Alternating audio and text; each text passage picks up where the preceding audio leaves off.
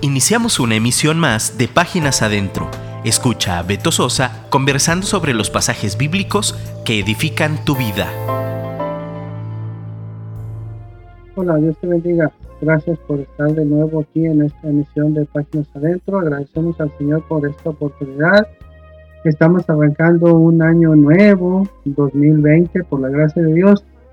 Y estamos contentos todo el staff de Dun Radio porque Dios permitió que el 3 de enero cumpliéramos tres años al aire. Y ha sido muy grato ver lo que Dios está haciendo. Y eh, tuvimos una junta para celebrar. Y pues el sentir general es que Dios está haciendo algo con esta frecuencia o con esta estación de radio que estamos tratando, bueno, no estamos tratando, estamos luchando, estamos echándole ganas para compartir contigo contenido de valor, contenido que te edifique. Yo agradezco a Dios por ti, por tus oídos, porque me dejas llegar a, tus oídos. Y ya sabes, estas son pláticas informales sobre asuntos de la vida diaria, con un enfoque bíblico y un llamado a la acción. Esto se llama Páginas Adentro. Y el único favor que te pido es que no me dejes hablando solo, pero si me dejas hablando solo, pues allá tú, yo ya estoy aquí el ingeniero de grabación ya está listo, está dispuesto, hoy viene muy peinado y gracias a Dios por esta oportunidad. Entonces, insisto, recomiéndanos con tu jefe de panderos, recomienda, bueno, es jefa, ¿verdad? Porque no hay hombres panderistas, con tu líder de panderos, con tu líder de alabanza, con el director de la escuela dominical, con los sugieres, con la señora que vende quesadillas ahí afuera de la iglesia, recomiéndanos. Esta es una buena señal, este es una buena un buen intento, una buena intención detrás de esto de llevar hasta ti contenido de valor. Gracias, que Dios te bendiga y seguimos adelante. Entonces, hoy vamos a estar hablando sobre un tema el cual eh, estuve analizando por algún tiempo y como que se ha desvirtuado, como que se ha visto minimizado o como que se ha pues como que lo tomamos muy a la ligera, como que se ha diluido sin pensar en el contexto. Mira, lo vamos a dividir en dos partes, dos historias diferentes, pero al final lo aterrizamos con la ayuda de Dios. Bueno, perdón, hay un eh, versículo, Filipenses 4:13, que dice que todo lo puedo en Cristo que me fortalece. Y a veces lo usamos de manera indiscriminada y, y por ejemplo alguien dice voy a salir bien en el examen porque todo lo puedo en Cristo que me fortalece, pero no estudió, no se esforzó, entonces eso no funciona. O cual, alguien dice, eh, Dios me puede dar un mejor trabajo porque todo lo puedo en Cristo que me fortalece, pero no se esfuerza, llega tarde, no cumple con sus tareas y entonces así tampoco funciona. Y mira, algo interesante es que dice todo lo puedo en Cristo que me fortalece. No dice todo lo puedo por Cristo o todo lo puedo si me acerco a Cristo o todo lo puedo si soy simpatizante de Cristo. Dice en Cristo que me fortalece. Hay que invertirle tiempo, hay que invertirle dedicación, hay que invertirle o, dejar algunos asuntos que nos gustan mucho, los podemos dejar a un lado para, para vivir en Cristo. Bueno, vamos a ir a una historia antes de eso. Eh, Marcos 6, por favor, vamos a Marcos 6. Te doy chance que lo busques. Marcos 6, desde el 45. Marcos 6, 45 dice, el subtítulo dice Jesús anda sobre el mar. Y dice así, enseguida hizo a sus discípulos entrar en la barca e ir delante de él a Bethsaida, o Bethsaida. No, yo creo Bethsaida porque no tiene acento en la otra ribera, entre tanto que él despedía a la multitud. Y después que los hubo despedido, se fue al monte a orar. Y al venir la noche, la barca estaba en medio del mar y él solo en tierra. Y viéndoles remar con gran fatiga, porque el viento les era contrario, cerca de la cuarta vigilia de la noche, como a las cuatro de la mañana, vino a ellos andando sobre el mar y quería adelantárseles. Viéndole ellos andar sobre el mar, pensaron que era un fantasma y gritaron, espantados seguramente, porque todos le veían y se turbaron. Pero enseguida habló con ellos y les dijo, tened ánimo, yo soy, no temáis. Y mira, esto es el punto que quiero tratar. Y subió a ellos en la barca y se calmó el viento. Y ellos se asombraron en gran manera y se maravillaban. Entonces, sí en nuestra vida hay tormentas, sí en nuestra vida hay dificultades, sí en nuestra vida suceden muchas situaciones, pero hay que invitar a Jesús a que se suba a nuestra barca. Dice ahí eh, que cuando se subió a ellos en la barca y se calmó el viento. Esa misma historia está en el Evangelio de Juan. En Juan 6, 16. Dice Jesús anda sobre el mar. Al anochecer descendieron sus discípulos al mar y entrando en una barca iban cruzando el mar hacia Capernaum. Estaba ya oscuro y Jesús no había venido a ellos y se levantaba el mar con un gran viento que soplaba.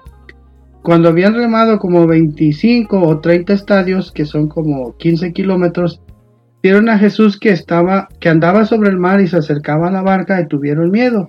Mas él les dijo, yo soy, no temáis. Ellos entonces con gusto le recibieron en la barca, la cual llegó enseguida a la tierra donde iban. Entonces, sí está bien que digamos todo lo puedo en Cristo que me fortalece, pero, pero eh, nuestra vida debe estar en Cristo, debe estar inmiscuida en Cristo, debe estar eh, sumergida eh, en la vida de Cristo, sumergida en la manera de vivir de Cristo. Y entonces ahora sí, Filipenses, vamos a leer desde el 3. disculpa que te haga leer tanto, pero, pero hoy, hoy en este caso sí es muy necesario. Filipenses 3, yo sé que tienes tu Biblia ahí, yo sé que eres una persona que lee su Biblia, lee su Biblia. Y bueno, aquí este, el apóstol Pablo desde el capítulo 3 eh, dice, pues que dice gozaos en el Señor y dice que a él no les molesto escribir siempre las mismas cosas porque para vosotros, para sus oyentes será seguro. Y dice que se guarden de los perros, de los malos obreros, de los mutiladores del cuerpo. Esto hace eh, alusión a que en ese tiempo de Pablo algunas gentes predicaban que si no se circuncidaban no podían ser salvos y por eso llama mutiladores. Ya sabes que la circuncisión corta pedazos ahí de carne. Y luego ya dice que porque nosotros somos la circuncisión y luego ya él presenta sus credenciales y habla muy bien de su pasado, ¿no? Dice que era eh, a ver, si alguno tiene, si alguno piensa que tiene de qué confiar en la carne, yo más. Circuncidado al octavo día, como decía la ley, del linaje de Israel, de la tribu de Benjamín, hebreo de hebreos en cuanto a la ley fariseo. Y dice que en cuanto a celo, perseguidor de la iglesia, en cuanto a la justicia que es de la ley, fíjate, en la ley irreprensible. Imagínate qué, qué capacidad o qué autoridad moral tenía para poder decir eso. Pero fíjate, pero cuantas cosas eran para mí ganancia, las he estimado como pérdida por amor de Cristo. Entonces, para poder decir todo lo puedo que en Cristo que me fortalece, debemos dejar atrás nuestros intereses muy personales, nuestras eh, capacidades, nuestros diplomas, nuestros certificados, nuestro currículum. Ah, hay que dejarlo para poder decir eso. Entonces, eh, y ya dice que no parece, no creamos que él está, presumiendo algo que ya alcanzó, dice que sigue a la meta y, precisamente eso es lo que mm, como que resalta sobre esto, ¿no? Dice que eh, dejando atrás todo lo que lo detiene, sigue a la meta, sigue adelante a la meta del supremo llamamiento, el supremo llamamiento que el Señor Jesucristo le hizo. Y luego dice, mm, eh, se atreve a decir que seamos, bueno, a sus alumnos les dice, sed imitadores de mí, que muy bien sería que nosotros pudiéramos decirle a nuestros hijos, imiten a, imítenme a mí, vivan como yo vivo. Ya eso, eso es un reto que hay que cumplir. Y luego ya, eh, entrando al capítulo 4, dice que habla de que quiere que seamos todos de un mismo sentir y le dice ahí había, dos personas que no ya no eran del mismo sentir y le dice que por favor le, eh, les diga que sean del mismo sentir luego que se regocijen en el Señor siempre vuestra gentileza sea conocida de todos los hombres. Gentileza tiene que ver con, con ser amable y lo contrario de amable es odiable. Entonces, que seamos amorosos, que la gente, que seamos fáciles de amar. A eso se refiere cuando habla de la gentileza. Y también aquí hay algo. Por nada estéis afanosos. Eso es, por nada tengáis ansiedad. Resulta que hay un estudio que dice que una gran, no tengo exactamente la cifra, pero un gran porcentaje de la población actual padece de ansiedad y eso te genera un montón de enfermedades e inconveniencias. Dice aquí, por nada estéis afanosos, por nada tengas ansiedad, por nada estés preocupado de más. Porque dice, ¿y cómo le hago? Tú le podrías preguntar a Pablo. Bueno, él dice, sean conocidas vuestras peticiones delante de Dios en toda oración y ruego. Eh, eso nos enseña que hay que orar. Hay que orar y hay que rogar con acción de gracias. Eh, ya lo hemos dicho varias veces en esta, en esta emisión de Páginas Adentro, bueno, en esta emisión no, en esta sección de Páginas Adentro, que una de las características preponderantes del cristiano es el ser agradecido. Entonces dice aquí que, que todas nuestras peticiones serán, sean conocidas delante de Dios en toda oración y ruego. Ya alguna vez hablamos de una predicación que se llama eh, oraciones de algodón de azúcar que hablábamos de que hay que clamar como clamó Bartimeo. Y dice, y, bueno, ¿y qué gano con eso? Si no estoy afanoso, y si oro, y si soy agradecido, la paz de Dios que sobrepasa todo entendimiento, guardará, en este caso podemos tomarlo a, título propio, guardará mi corazón y mi pensamiento en Cristo Jesús. En estos tiempos es difícil hay muchos distractores que te hacen tener otra serie de pensamientos, pero debemos estar fijos en Cristo. Luego, dice, bueno, ya que hay una gran cantidad de, asuntos en qué pensar, ya que hay una gran cantidad de o tu cabeza tiene la tendencia a tener muchos pensamientos, dice, bueno, entonces yo te voy a recomendar en qué pienses. Dice, por lo demás, hermanos, todo lo que es verdadero, todo lo honesto, todo lo justo, todo lo puro, todo lo amable, todo lo que es de buen nombre, si hay virtud alguna, si hay algo digno de alabanza, en esto pensar. A veces hay quienes le preguntan a, los pastores o a los líderes, oiga, ¿es malo hacer esto, hacer aquello, tener este afición? Y le dice, bueno, es, revísalo conforme a esta palabra. ¿Es justo? ¿Es verdadero? ¿Es honesto? ¿Es puro? ¿Es amable? ¿Es de buen nombre? No, pues no del todo, pues entonces no está bien. Y ya, bueno, Pablo les dice que todo lo que aprendí, aprendieron de él, que lo practiquen. Pero entonces, mira, aquí viene el punto toral de esta, plática. Dice, eh, bueno, ya sabes, eh, estaba en la cárcel y dice aquí que le llevan una ofrenda. Y él está muy agradecido por esa ofrenda y, y dice en el 10, en gran manera me gocé en el Señor, de que ya al fin habéis revivido vuestro cuidado de mí, de lo cual también estabais solícitos, pero os faltaba la oportunidad. No lo digo porque tenga escasez, fíjate, pues he aprendido a contentarme cualquiera que sea mi situación. Sé vivir humildemente y sé tener abundancia. En todo y por todo estoy enseñado, así para estar saciado como para tener hambre, así para tener abundancia como para padecer necesidad.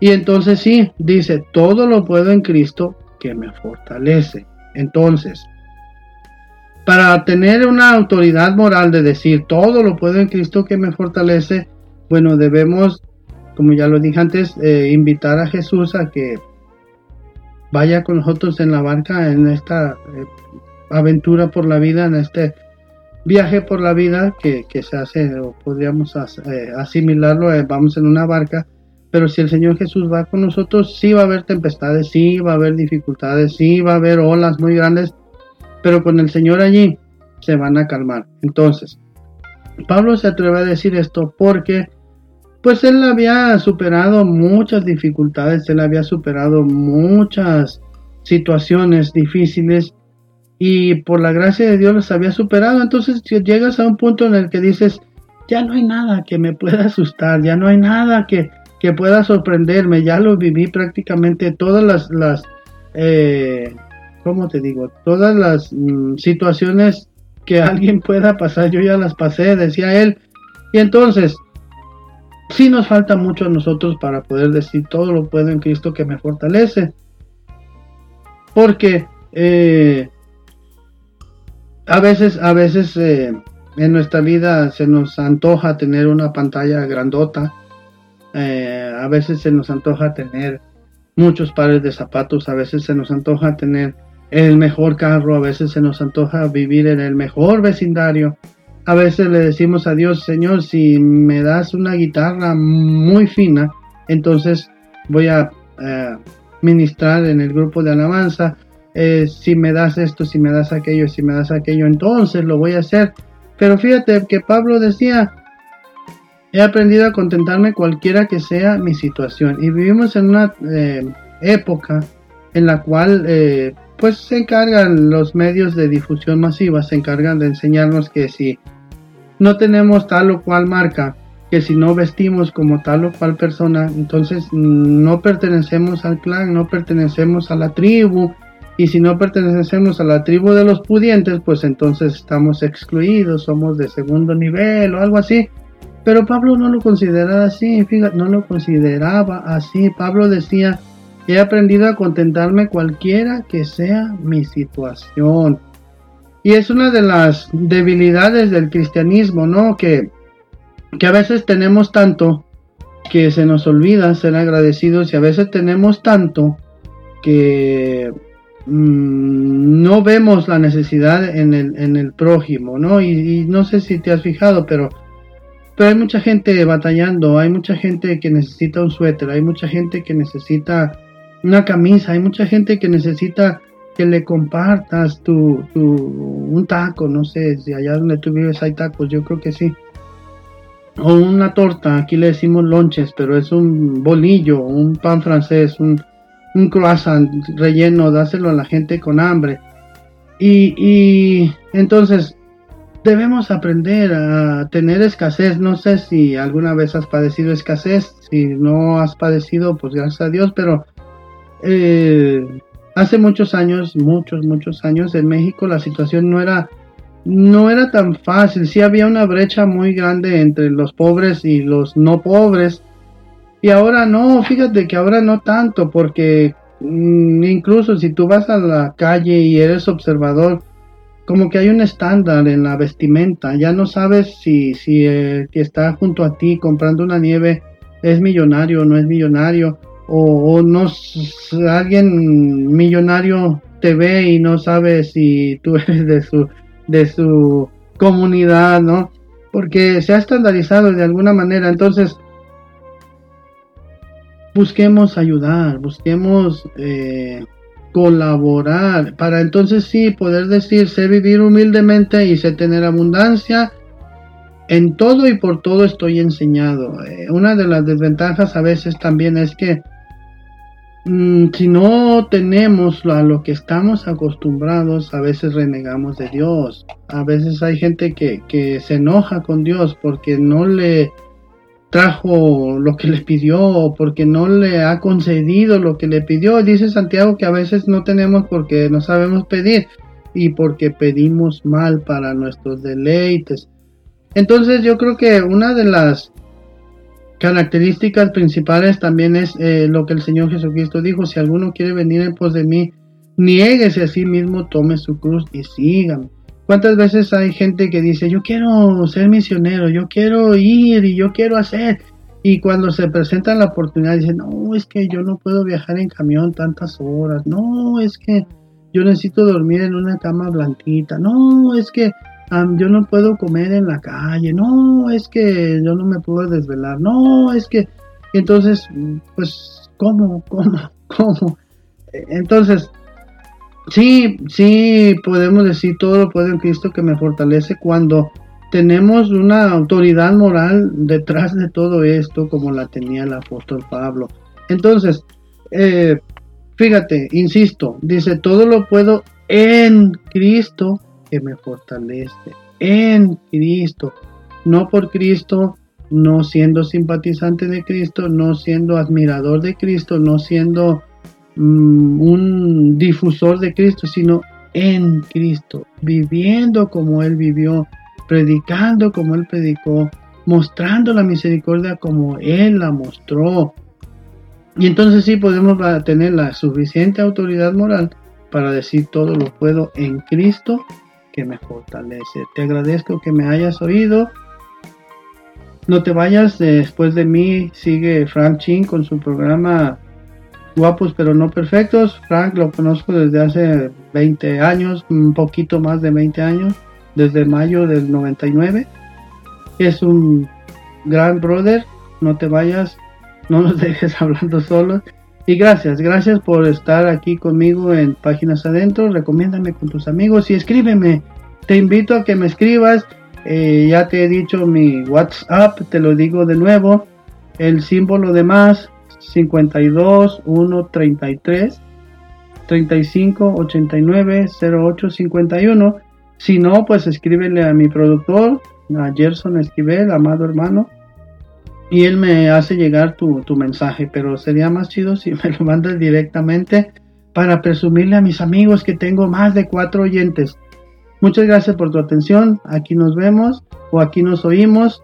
Y gracias porque no me dejaste hablando solo. Muchas saludos hasta allá donde te encuentres. Dios te bendiga. Gracias. Escríbenos por WhatsApp 3335 890851 y déjanos un comentario. Te esperamos en nuestra próxima emisión.